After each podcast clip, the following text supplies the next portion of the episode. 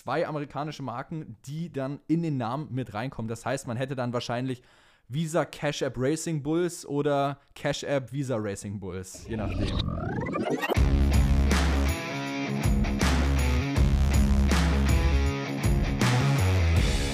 Ladies and Gentlemen, herzlich willkommen zurück zum Undercut Podcast, Episode 45. Es ist das letzte Race Weekend der Saison, das Season Finale und wir haben die letzte Pre-Weekend Show der Saison 2023. Es ist bisschen schade, irgendwo muss ich ehrlicherweise sagen. Ich hätte diese Saison gern noch zwei, drei Rennen gezogen, aber ähm, nichtsdestotrotz, ich denke auch die Fahrer und Teams haben sich diese Pause dann jetzt mal wirklich verdient, oder Perke?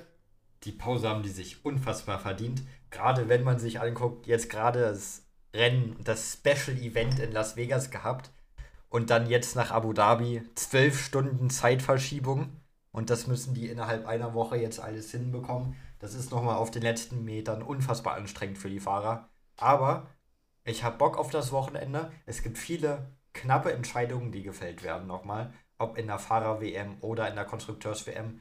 Kommen wir auf alles noch zu sprechen. Ich würde sagen, wir starten beim Donnerstag. Der, der Einfahrer der eigentlich in nichts mehr eingebunden ist, würde ich sagen. Weder in der Konstrukteurswertung noch in der Fahrerwertung geht es für ihn um irgendwas. Ist am Donnerstag gar nicht an der Strecke. Medientag ist ja donnerstags immer also Esteban heute, Ocon. aka, aka Quasi heute, genau. heute ja. Esteban, Esteban Ocon ist nicht an der Strecke. Ihm geht es nicht gut.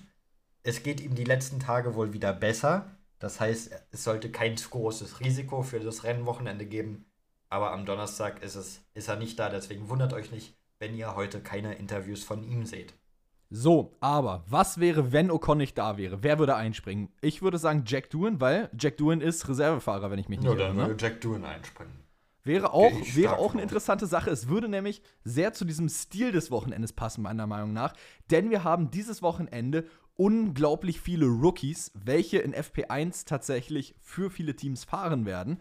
Ähm, und ich finde, das wäre mal wieder so ein typisches Klischee, was perfekt dort reinpassen würde. Was meinst du?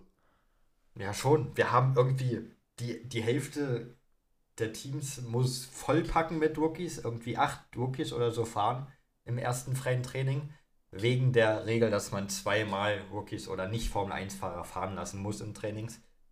Deswegen wird auch das erste freie Training ziemlich spannend, finde ich. Einfach mal zu gucken, wie sich die neuen Talente schlagen und nicht diese alteingesessenen Gesichter zu sehen. Und deswegen werde ich mich da hinsetzen und das erste freie Training noch gespannter als sonst angucken.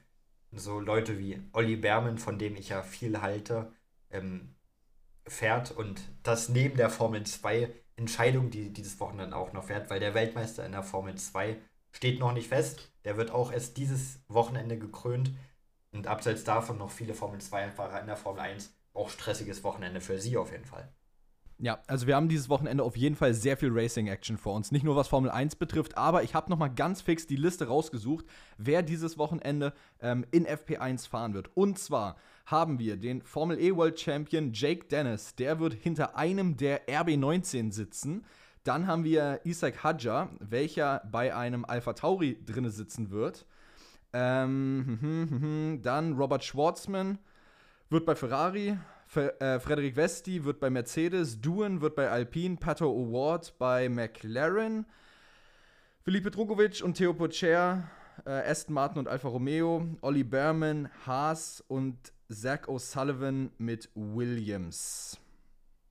Ja, voll. Ja. Sind einige Namen dabei. Das Team fast aufgezählt. Also, äh, ich würde mal sagen, es wird auf jeden Fall sehr interessant. Vielleicht sehen wir sogar den einen oder anderen Crash in FP1 dann, falls das irgendwie äh, passieren sollte, weil die Rookies ja auch immer ein bisschen, ähm, ich sag jetzt mal, unangepasst an die Autos sind, aber wiederum fahren sie natürlich auch dann dementsprechend ein bisschen vorsichtiger. Die werden jetzt nicht full out, flat out eine Runde einfach pushen. Ähm, aber wir hoffen mal nicht, dass irgendwo was kommt, sondern dass wir nicht wie in Vegas dann auf einmal einen Freitag ohne Runtime haben, sondern wir hoffen, dass wir einen schönen, ruhigen Freitag haben, der schön zum Angucken ist. Das wäre sonst wirklich tragisch, wenn sowas schon wieder passiert. Aber lass uns direkt auf die vielen Entscheidungen zu sprechen kommen, die dieses Wochenende anstehen, würde ich sagen. Und lass uns einfach mal anfangen mit der Fahrerwertung. Denn da ist, ist es eigentlich nur eine richtig große Entscheidung, die ansteht, was die Platzierungen angeht. Und zwar um P4 in der WM. Denn Carlos Sainz genau. steht bei 200 Punkten, Fernando Alonso steht genauso wie Sainz bei 200 Punkten. Lando Norris dahinter bei 195 und auch Leclerc hat da noch was mitzureden mit 188 Punkten. Das heißt, die vier Fahrer innerhalb von 12 Punkten im Kampf um P4, wer wird es machen? Tja, gute Frage. Ich habe es gestern im TikTok ja äh, schon alles mal aufgelistet gehabt, was so die fünf Highlights sind, die man letztendlich äh, so im Auge haben sollte beim Grand Prix in Abu Dhabi. Mein persönlicher Guess für das Ganze liegt ehrlicherweise ähm, bei Lando Norris. Ich denke, der wird es machen. Ähm, am meisten wünschen würde ich es mir ehrlicherweise bei Fernando Alonso, weil ähm, das einfach so unterstreichen würde, was für eine gigantische Saison Alonso jetzt in seinem Alter noch gefahren ist. Und ich finde, es wäre auch verdient irgendwo. Ähm, aber so von reiner Spekulation her, ohne jetzt Daten, ohne irgendwie Statistiken gesehen zu haben, würde ich sagen, der McLaren wird es wahrscheinlich machen. Ähm, wo wir aber gerade bei dem Thema sind, ähm, McLaren und Aston Martin, das ist auch noch nicht ausdiskutiert. Das ist nämlich die zweite Sache, die man in Abu Dhabi unbedingt beachten muss. Nämlich, dass die beiden Teams nur neun Punkte auseinander sind und McLaren die Nase vorne hat. Aber mit der neu gefundenen Pace von Aston Martin über die letzten Wochenende, seitdem sie die ganzen Upgrades, die sie gebracht haben, wieder weggenommen haben vom Auto, scheint es besser zu laufen. Und man sieht, auch Lance Stroll kann doch Formel 1 Autos fahren, denn in den letzten Rennen hat er bewiesen, dass er es kann. Ja, ich denke, dass um P4 in der äh, Konstrukteurswärme sollte trotzdem ein relativ eindeutiges Ding werden. Ich habe da McLaren eindeutig vor Aston Martin, auch weil ich glaube, aber, du, ja. sorry, aber hättest du damit gerechnet, dass letztes Wochenende beide McLaren im Q1 in Vegas rausfliegen? Nee, mit sowas kannst du nicht rechnen und deswegen ist das ja nur unsere Prediction und deswegen arbeiten genau. wir auch gar nicht in der Formel 1, sondern sind wie alle anderen hier nur Fans, die von außen drauf gucken. Und deswegen glaube ich jetzt einfach mal, dass McLaren die Nase vorne haben wird, weil ich auch wie du glaube, dass äh, Lando Norris in, im Kampf um P4 in der Fahrer-WM sehr gute Chancen hat. Entweder er oder Sainz wird es da machen, denke ich. Auch wenn man bei Ferrari abwarten muss, weil Leclerc hat da auch schon wieder Erwartungen für Abu Dhabi gedämpft. Ähm, aber ich glaube, Lando Norris und McLaren, weil ich sehe auch Oscar Piastri als deutlich besseren zweiten Fahrer als Lance Stroll an, wenn ich ehrlich mit dir bin. ähm, ich denke, McLaren wird sich das nicht mehr nehmen lassen, gerade weil sie nicht mehr aufholen müssen. Aston Martin müsste generell noch elf Punkte gut machen. Ähm, und deswegen, glaube ich, wird das ein relativ eindeutiges Ding für McLaren. Okay, gut. Gehen wir zur dritten Sache. Ich, wir, haben, wir haben ja eine schöne Auflistung hier für das Ganze. Das könnte entweder die spannendste Sache werden oder tatsächlich noch die danach kommt, die wir aber als vierten Punkt haben, wird die spannendste Sache. Ich glaube, eine der beiden wird's. Und zwar Platz 3 würde ich jetzt einfach mal sagen, Ferrari gegen Mercedes. Das ist ein Duell, was lange noch nicht ausdiskutiert ist. Und die beiden Teams sind nur vier Punkte auseinander, wenn ich mich nicht irre. Und ich sage, wie es ist, diese Battle wird so gut werden, weil ich habe im Gefühl, und auch Toto Wolf hat das gesagt, beide Teams gehen an dieses Rennwochenende von unter anderem gleichen Pace-Erwartungen aus. Und ich glaube, das wird richtig, richtig spannend, weil Mercedes und Ferrari eben so knapp zusammen sind, so gleich auf. Abu Dhabi ist eine Strecke, die beiden Autos gut liegen kann. Und ich bin ehrlicherweise sehr, sehr gespannt, wer am Ende des Rennens oben drauf stehen wird. Das wird wirklich sehr, sehr spannend. Ich für meinen Teil glaube, also irgendwie bin ich zwiegespalten. Irgendwie glaube ich, Mercedes macht das. Mercedes hält diese Führung und behält P2. Aber irgendwie ist auch im Hinterkopf der Gedanke, die beiden Mercedes-Fahrer, für die geht es an sich einzeln als Fahrer um nichts mehr. Hamilton ist Dritter in der Fahrer-WM, da kann gar nichts mehr passieren. George Russell ist Achter in der Fahrer-WM, da kann auch nach vorne und hinten gar nichts mehr passieren. Leclerc und Sainz kämpfen beide noch um P4. Und um, das ist schon jede Position, die du nach oben kletterst, ist ein kleines bisschen mehr Status, ein kleines bisschen mal Ruhm, dass du die abholst, sag ich mal. Das heißt, für beide Ferrari-Fahrer geht es noch um was und die wollen auch für sich noch das Beste rausholen, was bei Mercedes einfach nicht mehr da ist. Und vielleicht ist es, es wird nicht bewusst sein, aber vielleicht führt das unterbewusst zu ein bisschen mehr Motivation auch bei den Ferraris. Und deswegen wird das wirklich ein sehr, sehr enges Ding und ich möchte mich eigentlich wirklich nicht festlegen, wer da die Nase vorn hat. Okay, interesting, weil ich würde es nämlich genau andersrum sagen. Ähm, ich kann deinen Punkt voll und ganz nachvollziehen und stimmt dir auch voll und ganz zu, dass die Ferraris oder dass es für die Ferraris um mehr geht. Ich sehe es aber genau andersrum. Ich sehe es nämlich so, dass die Mercedes-Fahrer viel mehr Fokus dann darauf haben, hey, wir müssen nur die Team-WM zumachen. Bei Ferrari ist es anders. Bei Ferrari muss man die Team-WM zumachen und die Fahrer wollen beide noch P4 haben. Das heißt, die sind auf zwei Dinge auf einmal fokussiert und ich glaube, das ist vielleicht so auch der Hakenpunkt. Deshalb geht mein Guest dieses Wochenende tatsächlich äh, in Richtung Mercedes, wer sich P2 in der Konstrukteurs-WM holen wird, weil ich denke, dass da einfach ähm, die Ziele klarer gesetzt sind, weil man eben keine Ablenkung jetzt mit P4 in der, äh, der Fahrer-WM noch hat. Und ich glaube, dass das einfach deutlich mehr straightforward ist von der ähm, Perspektive. Also meine Meinung, yes. wenn du dich jetzt nicht festlegen willst. Nee, da, da widerspreche ich gar nicht. Das ist für mich ein 50-50-Ding. Ich, mir fällt da wirklich eine Entscheidung schwer. Im Zweifel würde ich wahrscheinlich auch mit Mercedes gehen, weil du setzt nicht gegen den Hamilton zum Beispiel.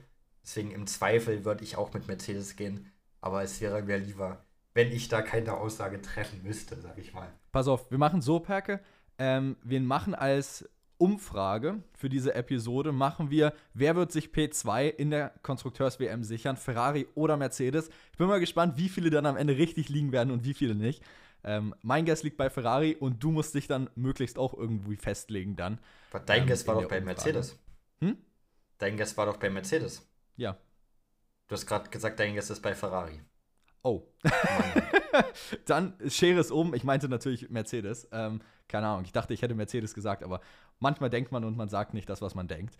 Ähm, aber kommen wir zum vierten Thema. Ähm, und zwar, ich glaube, das finde ich sogar noch einen Ticken spannender als den Kampf um P2, nämlich den Kampf um P7 in der Konstrukteurs-WM. Das ist einfach im finalen Rennen ein Four-Way-Battle, was noch lange nicht ausdiskutiert ist, weil wir haben da unten die vier Teams Williams, Alpha Tauri, Alfa Romeo und Haas, auch in der Reihenfolge nach unten hin.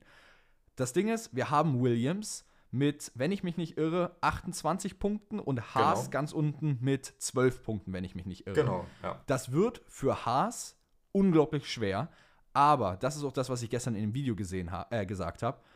Wenn eines dieser Teams auf einmal eine Standout-Performance bringt, kann sich das Grid da unten komplett auf den Kopf drehen.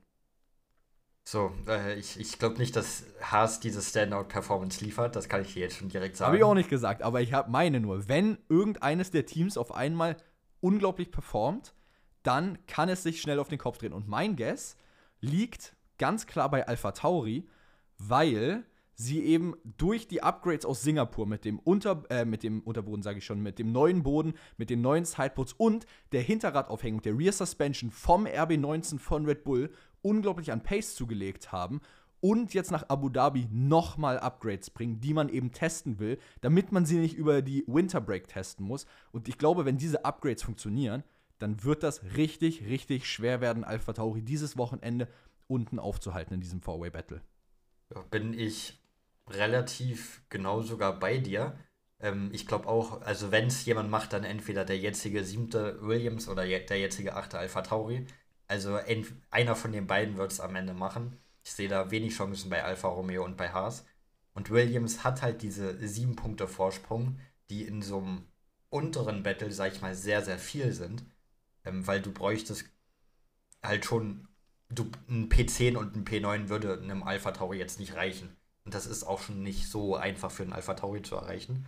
Ähm, deswegen bin ich eher bei Williams sogar. Aber es würde mich nicht überraschen, wenn Alpha Tauri es macht, weil, wie du es angesprochen hast, mit den neuen Updates haben die relativ gut funktioniert, die letzten Rennen. Deswegen, das würde mich gar nicht überraschen, wenn es da Alpha Tauri wird. Das Ding bei Williams, wo ich mir so ein bisschen unsicher bin, ehrlicherweise, du hast wenn du dir den zweiten Sektor anguckst, du hast da natürlich die lange Gerade. Und also die Doppel-DRS gerade meine ich jetzt, ne? Die ist natürlich für den Williams übel gut, aber wenn du dir dann zum Beispiel wiederum den Sektor 3 anguckst, der ist zwar angepasst worden jetzt im Endeffekt, man hat nicht mehr diese, also du weißt ja, man hat seit, wann war es, 22? Oder hatte man das auch 21 nicht mehr? Man hat es auch 21 nicht mehr gehabt. Seit 21 ist doch diese Haarnadel jetzt oben und nicht mehr diese Schikane mit, wo man so durchfahren muss im dritten oder Ende zweiter, Anfang dritter Sektor.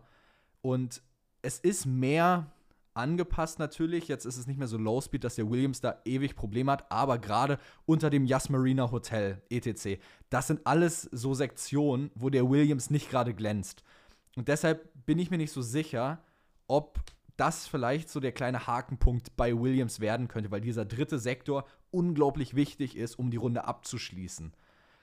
Keine Ahnung, wir werden es sehen. Mein Guest liegt eher bei Alpha Tauri als bei Williams, aber ganz klar, diese sieben Punkte sind unten bei diesen Teams schon eine ziemliche Lücke. Das kannst du nicht gleichsetzen mit den sieben Punkten, die jetzt, keine Ahnung, oder den vier Punkten, die Ferrari und Mercedes trennen. Das ist nicht gleichzusetzen. Also diese sieben Punkte sind schon deutlich mehr, als es jetzt oben wäre. Ja, eben Alpha Tauri bräuchte mindestens ein P7 und ein P9. Und das ist schon ein sehr, sehr gutes Wochenende für Alpha Tauri, wenn das so eintreffen würde. Aber in Generell. Mexiko haben sie es halt auch eben geschafft, sowas in der Art. In Mexiko haben sie es auch so in der Art geschafft, bis Yuki Tsunoda dann gedreht wurde natürlich. Das jetzt mal rausgenommen. Ähm, aber du brauchst Glück und du brauchst ein funktionierendes Auto und du brauchst zwei funktionierende Fahrer, wenn, weil wenn einer performt, reicht ja es nicht, weil ich glaube nicht, dass da jetzt einer auf einmal äh, Sechster wird. Das bezweifle ich. Deswegen brauchst du auf jeden Fall beide Fahrer und das Auto auf Top-Niveau und ich weiß nicht, ob ich das sehe. Vor allem, wenn du im anderen Auto im Williams so einen Albon hast, der auch auf einer Strecke, die dem Williams nicht unbedingt liegt, ähm, in der Lage ist, auf jeden Fall einen Punkt zu holen. Oder zwei Punkte zu holen. Dazu ist ein Albon in der Lage, wenn das natürlich auch für ihn läuft. Deswegen bin ich da bei Williams. Ich glaube, Williams hatte jetzt in Vegas die Chance dazu gehabt, das Ding endlich zuzumachen. Das war so, das war so die Chance, das Ding frühzeitig einfach einzupacken und abzuschicken. Aber man hat es halt nicht hinbekommen, weil eben die Rennpace nicht gleich der Qualifying Pace war, wie man ja letztes Wochenende gesehen hat. Ähm, daher bleibt es jetzt spannend, wer es macht.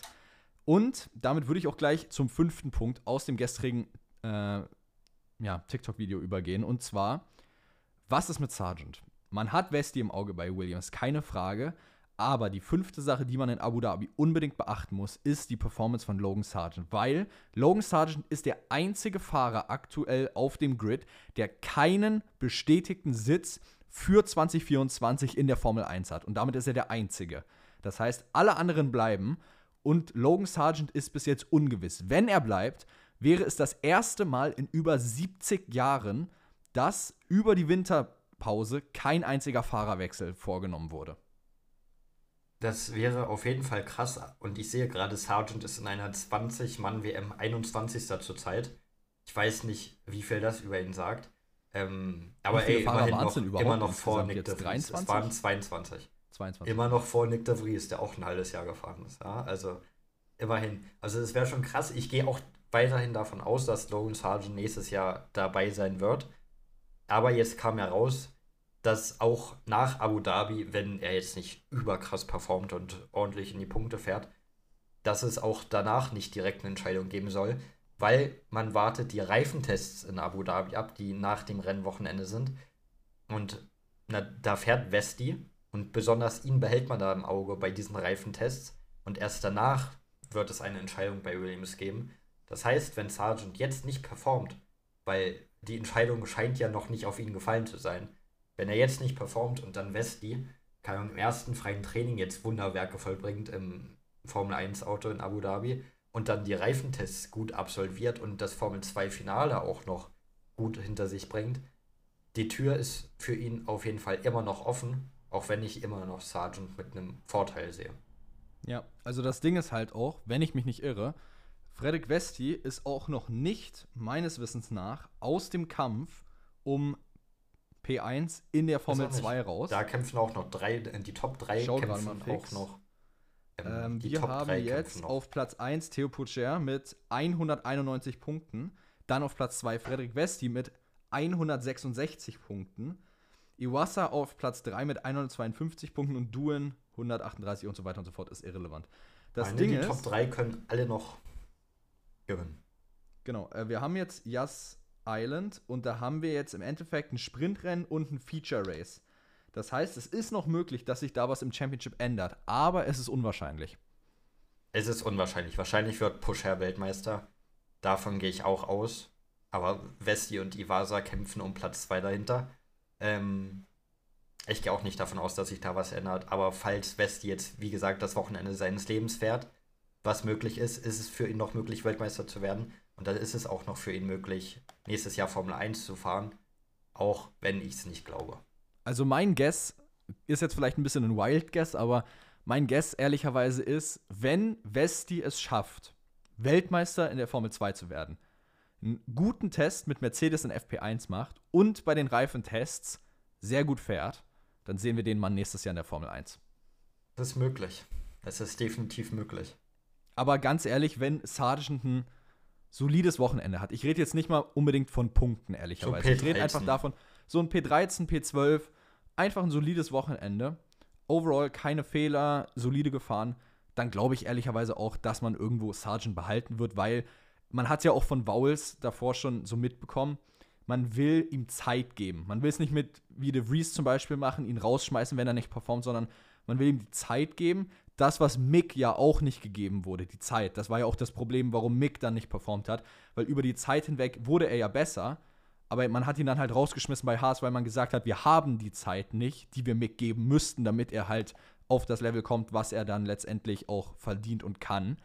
Aber ich glaube, genau diesen Weg will man mit ähm, Sargent bei Williams gehen. Und daher denke ich, meine persönliche Meinung, dass Sargent auch einen Sitz haben wird. Ja, denke ich auch. Wer auch nächstes Jahr einen Sitz haben wird, ist Sergio Perez. Wir haben ja. oft sehr, sehr oft und sehr, sehr lang über dieses Thema geredet. Jetzt ist er ja, wie alle wissen, wie ihr es auch letzte Folge schon gehört habt, fest Zweiter in der Fahrer-WM vor Lewis Hamilton. Das bedeutet natürlich auch, er bleibt bei Red Bull für mindestens ein weiteres halbes Jahr, wie du es formulierst. Ich glaube, er bleibt das ganze nächste Jahr, egal wie er performt nächstes Jahr.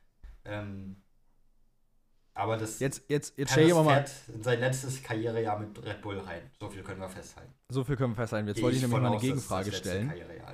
Weil, ähm, also ich denke, er fährt mindestens ein halbes Jahr noch jetzt, wo er sich P2 geholt hat. Das Ding ist halt aber, wenn er jetzt wirklich richtig schlecht ins nächste Jahr startet und wirklich nicht gut performt und keine Leistungen bringt, was würde denn dagegen sprechen, Daniel Ricciardo ein halbes Jahr eher vorzuziehen? es, er hat ja dann, er ist ja dann gefahren jetzt in der Zeit nach seiner Verletzung, hat dann ein halbes Jahr wieder mitgemacht. Was spricht denn dagegen, dann theoretisch Daniel einfach in der Sommerpause zu switchen? Äh, letztendlich, wir wissen alle, 25 kommt Daniel, damit 26 Norris kommen kann. Das ist der Plan, das ist offen bekannt. Also was würde dagegen sprechen, dass man halt in der Sommerpause, wenn Paris nicht performt, einfach Daniel und Paris switcht und sagt, okay, fertig, ähm, Daniel, du wärst eh nächstes Jahr da gewesen, also kannst du auch schon ein Jahr eher wieder zurückkommen. Oder ein halbes ja, Jahr. Es wäre halt ein typischer Red Bull-Move, ne? Das ist halt ja, was, was. Es wäre ein absoluter Red Bull-Move. Und da, deshalb finde ich es auch so realistisch irgendwo, wenn Paris nicht performen sollte. Ja, ich sehe einfach das Gute in Paris und hoffe, dass er mal wieder performen kann. Weil er hat es ja jetzt auch wieder in Vegas gezeigt. Der ist ein guter Rennfahrer.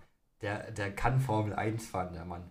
Der hat er hat es so auch verdient, gezeigt. irgendwo bei einem Top-Team zu sein, wenn man sich seine Leistung verdient. anguckt.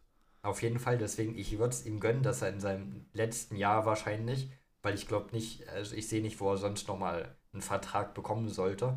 Ähm, ich hoffe es einfach für ihn, dass er sein letztes Jahr ordentlich abschließen kann, weil gehen wir mal die Teams durch. Wo könnte ein Perez Nies danach noch fahren? Eigentlich ich glaube, wir haben es oft genug gemacht. Es gibt keine wirklichen Optionen.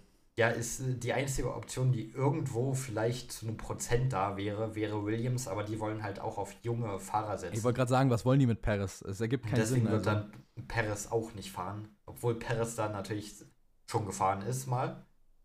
Deswegen wäre es so ein, auch so ein bisschen romantisches Comeback, so dass er seine Karriere da beenden würde. Aber es wird nicht passieren. Deswegen, Perez wird nirgends mehr einen Sitz finden.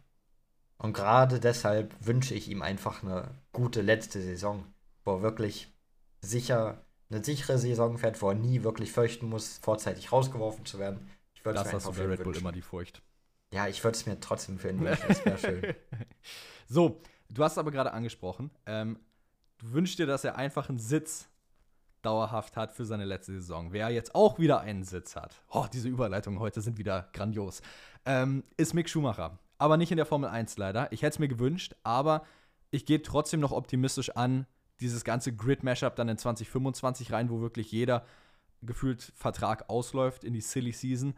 Ich denke, es wird auch da schwer werden für Mick, einen Sitz in der Formel 1 zu kriegen, aber immerhin hat er jetzt in dem World Endurance Championship, also ähm, Ausdauerfahren letztendlich, ähm, einen Sitz bei Alpine bekommen und er hat seinen Sitz als Reservefahrer bei Mercedes erneut verlängert. Genau, dadurch wird Mick Schumacher historische Rennen fahren, wie zum Beispiel die 24 Stunden von Le Mans. Da wird Mick Schumacher am Start sein. Ich fände es so geil, wenn er gewinnt, wirklich. ja, weil das ist ja auch ein Traum von vielen Rennfahrern, mal bei dem 24-Stunden-Rennen dabei zu sein, weil Le Mans ist ja das 24-Stunden-Rennen eigentlich.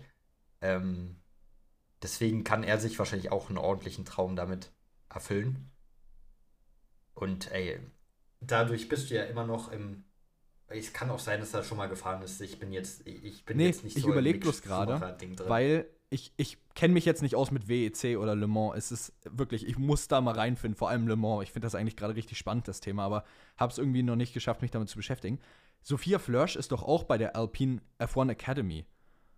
Ja. Heißt das, wir werden vielleicht beim 24-Stunden-Rennen von Le Mans eine Driver-Combo aus Sophia Flörsch und Mick Schumacher sehen? Das weiß ich nicht. Das kann ich dir nicht sagen. Also Leute, die jetzt mal Ahnung von Le Mans haben, abgesehen von uns, äh, ihr könnt uns gerne mal auf Insta schreiben, weil ich würd's, mich würde es ehrlicherweise mal interessieren. Wenn ihr Ahnung von Le Mans habt, schreibt gerne. Ähm, weil ich bin jetzt ehrlicherweise gerade überfragt, aber ich fände es cool, wenn es passieren würde. Und Notiz an mich selbst, ich schreibe es gefühlt aufs Whiteboard, ähm, langsam mal mit Le Mans beschäftigen und WEC. Ich glaube, das wäre tatsächlich mal ein interessantes Thema.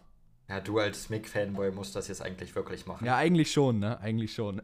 ähm, aber was ich interessant finde, es wurde ja auch lange gerüchtet, er ist jetzt bei Alpine und dadurch, wer weiß, vielleicht ist er ja da auch im erweiterten Blickfeld, sag ich mal, bei Alpine, was die Formel 1 angeht, weil die haben jetzt natürlich alle Leistungen direkt von ihm vor der Haustür, sage ich mal. Die sehen alles aus nächster Nähe, wie er auch arbeitet.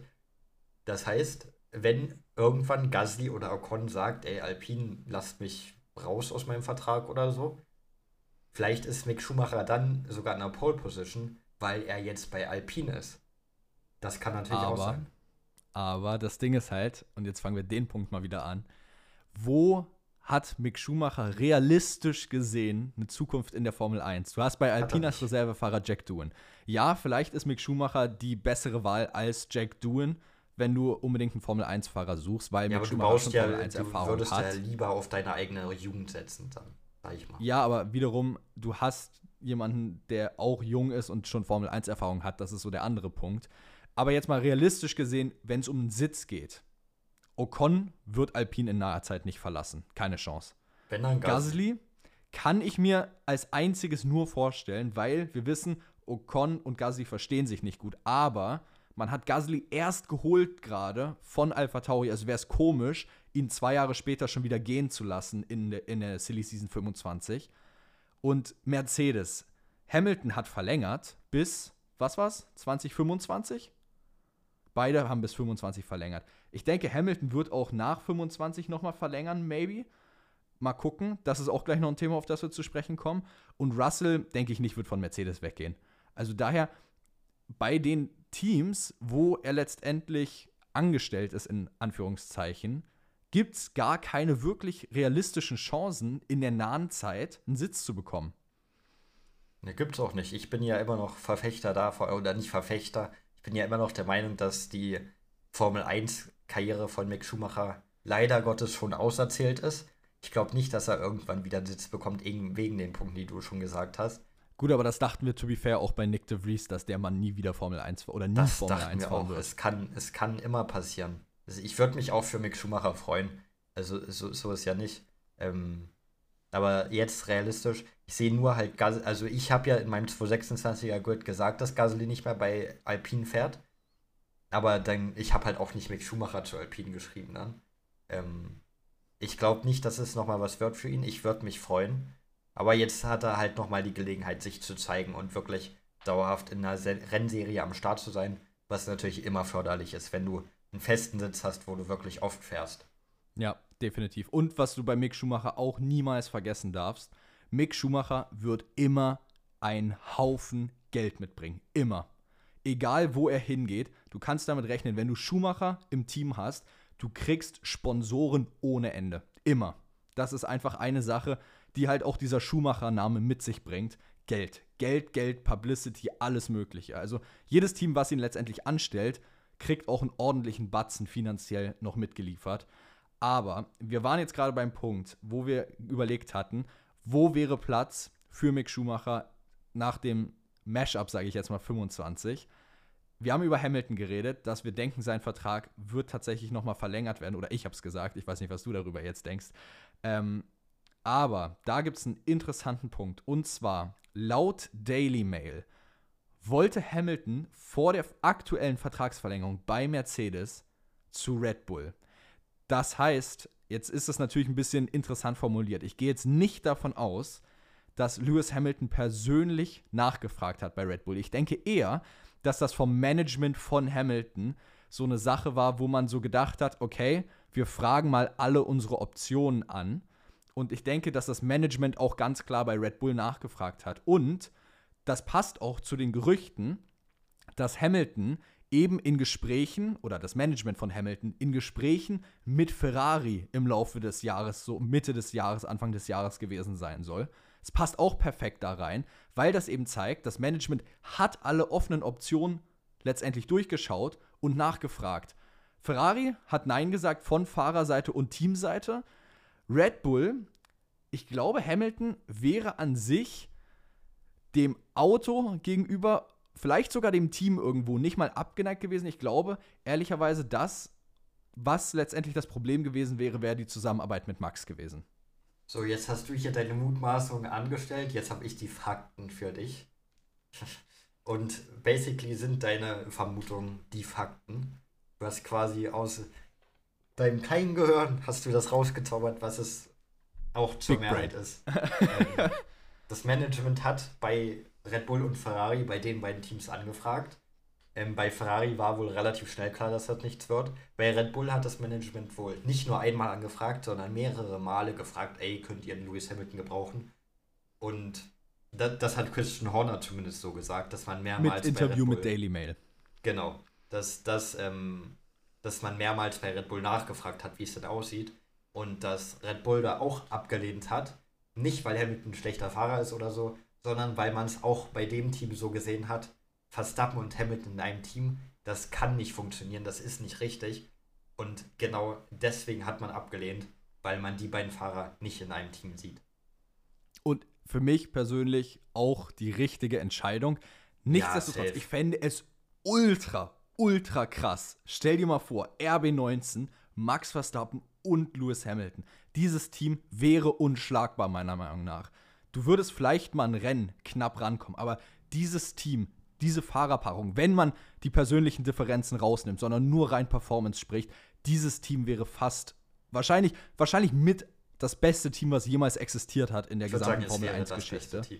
Hm? Na, es wäre das beste Team vielleicht so mit, mit Prost und Senna. Kann man das Aber es wäre schon, es wär schon definitiv so gut wie ganz oben. Auf also jeden Fall, ja. diese Fahrerpaarung, wenn man die persönlichen Differenzen rausnimmt, wäre göttlich und dieses Auto dazu Weltklasse.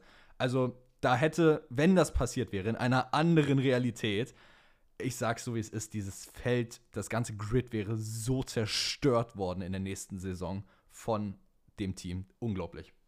Ja, man muss sagen, Hamilton, meiste Rennsiege aller Zeiten, meiste WM-Titel mit Michael Schumacher zusammen. Dann hast du Max Verstappen, der jetzt ein drittes Mal Weltmeister ist, der jetzt schon genauso viele Rennsiege hat wie Sebastian Vettel.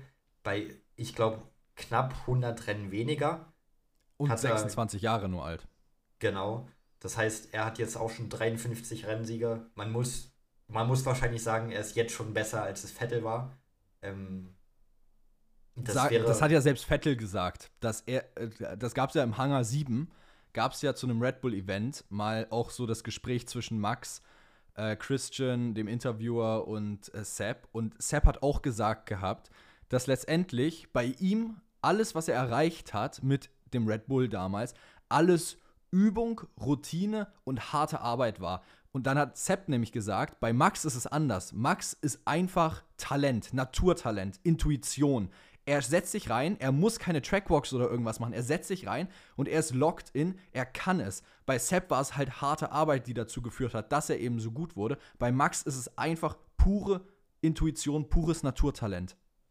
Ja, und das führt dazu, dass es mindestens ein Top-3-Team aller Zeiten wäre, wahrscheinlich das Beste aller Zeiten. Aber dieses Szenario haben wir nicht bekommen. Wahrscheinlich ist es gut so, dass wir es nicht bekommen haben, weil, also es wäre natürlich ein epischer WM-Kampf, den wir auch hätten, ähm, zwischen Hamilton und Verstappen im gleichen Auto. Und wir Aber würden endlich Hamilton und Verstappen unter gleicher Mach äh, Maschinerie sehen. Richtig, auch wenn ich glaube, dass Verstappen den Kampf gewonnen hätte, weil eben der Red Bull auf Verstappen abgestimmt ist und nicht auf Hamilton. Ja. Das sei es aber mal dahingestellt. Ähm, es ist nicht passiert, Hamilton ist weiter bei Mercedes. Ich denke, er wird seine Karriere bei Mercedes beenden.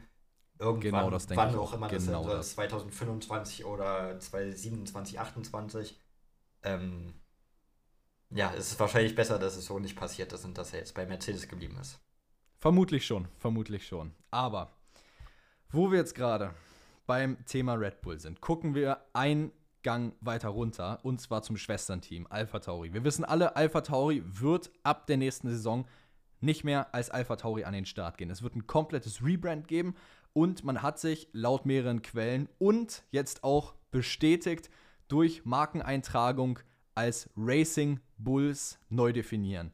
Das heißt, Alpha Tauri wird nächste Saison Racing Bulls sein. Man hat jetzt einen ähm, ja, Markenschutz letztendlich auf das Logo eintragen lassen und es kommen auch noch zwei amerikanische Sponsoren in den Namen vom Team. Also es wird nicht einfach Racing Bulls sein, sondern es wird halt wie zum Beispiel bei Alfa Romeo Steak, der Hauptsponsor ist dann Steak Alfa Romeo Racing sein. Und du kannst mal kurz weiterreden und die Zeit halten. Ich schaue in der Zeit nach, was die zwei Sponsoren waren, weil ich habe da nämlich irgendwas heute zu gelesen.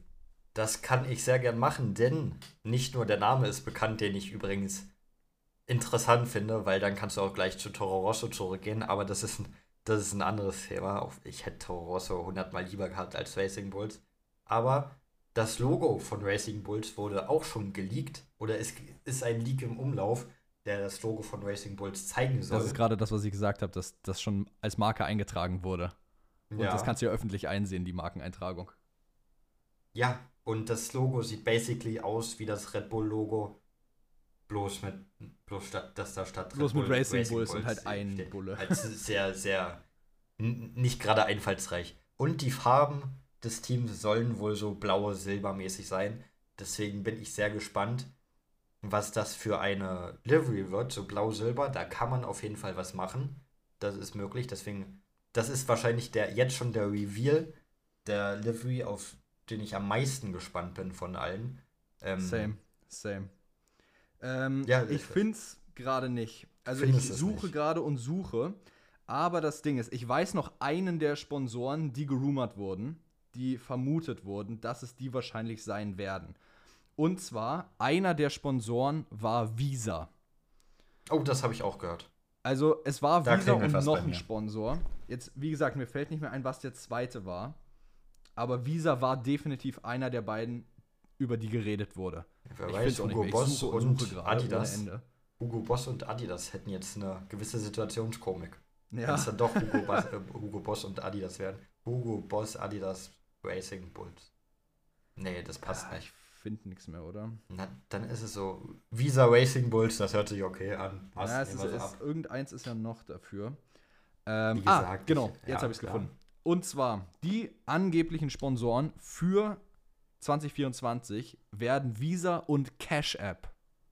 Na gut. Zwei amerikanische Marken, die dann in den Namen mit reinkommen. Das heißt, man hätte dann wahrscheinlich Visa Cash App Racing Bulls oder Cash App Visa Racing Bulls, je nachdem.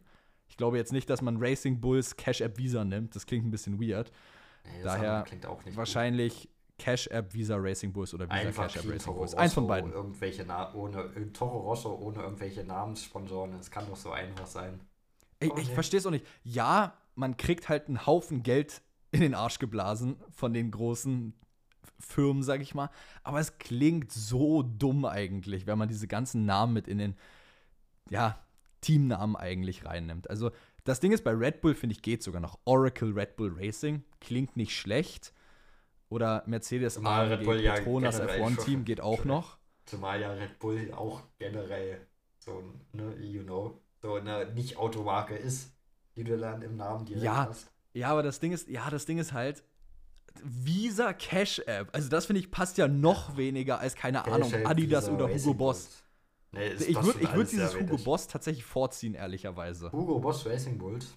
Finde ich besser als Cash App Visa. Ja, dann Racing hast du Bulls. immerhin dieses BB irgendwie noch drin, so Boss Bulls mäßig. Ja, genau. Also, Ja, wie gesagt, ich finde es ein wahrscheinlich bisschen Hugo Boss schwachsinnig, Bulls aber Racing. Hugo Boss Bulls Racing wäre wahrscheinlich die beste Option gewesen, die wir jetzt gehabt hätten. ja, Adidas fand ich ja. auch ein bisschen weird, Ja, ehrlicherweise. Adidas hat sich auch scheiße angehört. Adidas Racing Bulls. Das passt ja ja So. gar nicht. Abgehakt das Thema. Und zum nächsten. Pirelli streicht nämlich die C0 fürs nächste Jahr. Das ist der härteste Reifen, wenn ich mich nicht irre, ne? Ja, das ist der härteste Reifen. Genau, so. Ähm, Und das Ding ist halt, den haben die komplett neu eingeführt dieses Jahr erst. Das heißt, man hat diesen Reifen frisch gebracht dieses Jahr. Man hat ihn aber so gut wie nie genutzt und deshalb nicht, nur, Pirelli. nicht nur so gut wie nie, man hat ihn nie genutzt. Der Ah. kam bei keinem einzigen Rennen zum Einsatz und deswegen Perfekt. fliegt er jetzt auch direkt wieder raus. chillig. Das sind, das sind die News, die ich hier brauche. Okay. Das Sehr- heißt, das heißt sehr wir haben gar keine Auswirkungen. Wir einen Reifen, den wir noch nie gesehen haben, jemals, den gibt es nächstes Jahr nicht mehr. Das, das ist auch, ist auch so schwachsinnig eigentlich. Die Dinger wurden ja trotzdem produziert, ne? Ja. Naja, gibt es nächstes Jahr nicht mehr. Werden nächstes Jahr nicht mehr produziert. Das ist doch was. So, und ich glaube, dann sind wir auch am Ende der News der Woche oder der News seit Montag angekommen. Es war ja jetzt nicht viel Zeit seit der letzten Episode. Deswegen würde ich sagen, haken wir noch unsere Predictions fürs Qualifying und fürs Rennen von Abu Dhabi ab. Und dann Genau, ich auch grätsch schon noch mal wieder ganz kurz zwischen. Okay. Weil ich würde an der Stelle noch reinhauen. Ähm, wenn ihr auf Spotify wieder zuhört, dann checkt am besten den QA-Tab ab. Da steht nämlich wieder die Frage, die wir an euch gestellt haben. Und zwar wird diese, diese Episode sein, was oder wie hättet ihr es gefunden, wenn Lewis Hamilton nämlich zu Red Bull gegangen wäre? Lasst uns einfach wissen, was ihr darüber denkt. Schreibt es uns gerne. Ähm, und dann kommen wir jetzt auch wirklich zu unseren Predictions. Ich slide jetzt wieder raus und lass dich weitermachen. Alles klar, dann fange fang ich einfach an mit dem Qualifying in Abu Dhabi beim Yas Marina Bay Circuit. Heißt er noch so? Bestimmt, oder? Ja, der heißt Yas bestimmt Marina noch so. Circuit. Ähm, ja, wo habe ich denn das Bay jetzt hergeholt dann?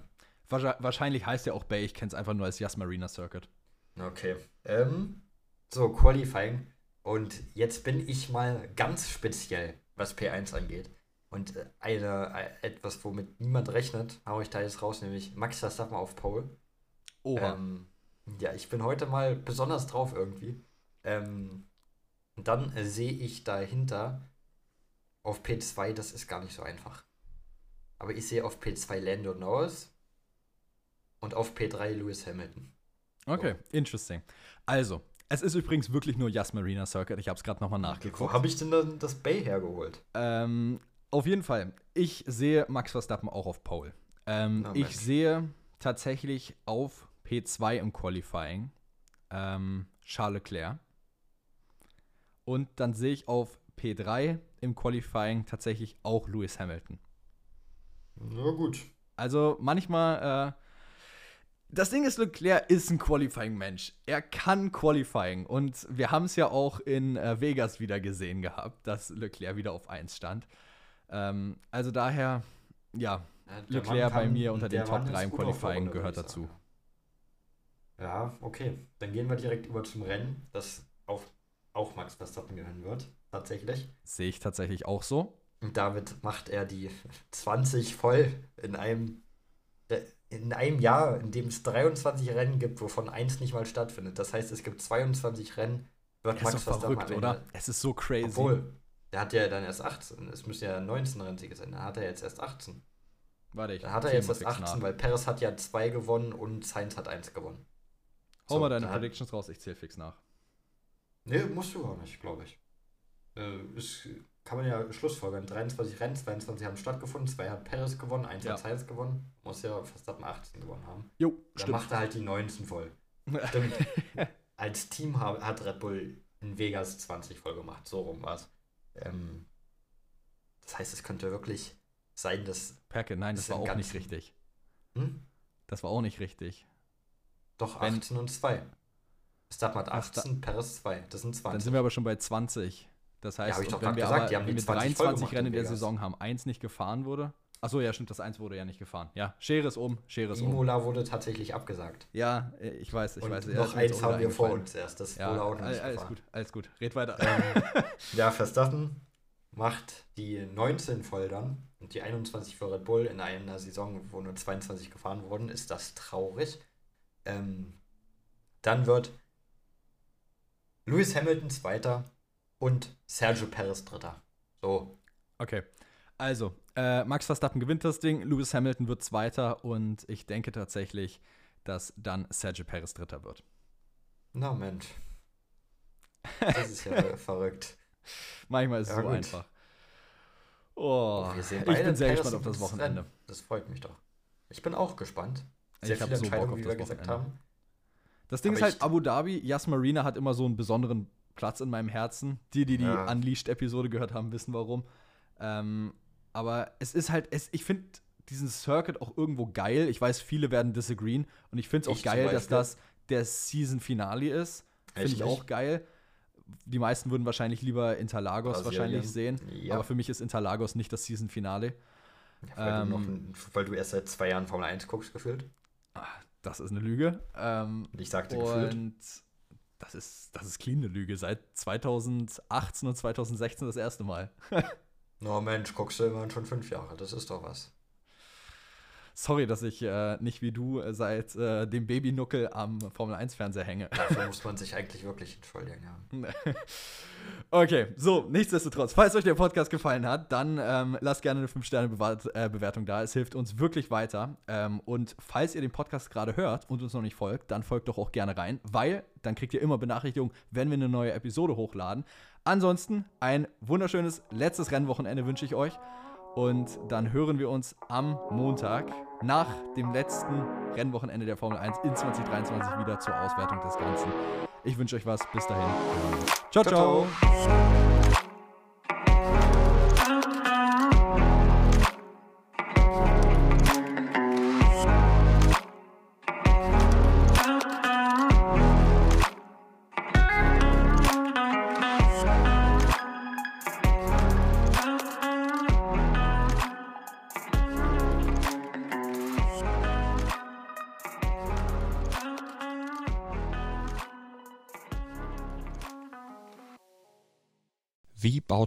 Harmonische Beziehung zu seinem Hund auf? Puh, gar nicht so leicht. Und deshalb frage ich nach, wie es anderen Hundeeltern gelingt, beziehungsweise wie die daran arbeiten. Bei Iswas Dog reden wir dann drüber. Alle 14 Tage neu mit mir, Malte Asmus und unserer Expertin für eine harmonische Mensch-Hund-Beziehung, Melanie Lippisch. Ist was, Dog? Mit Malte Asmus.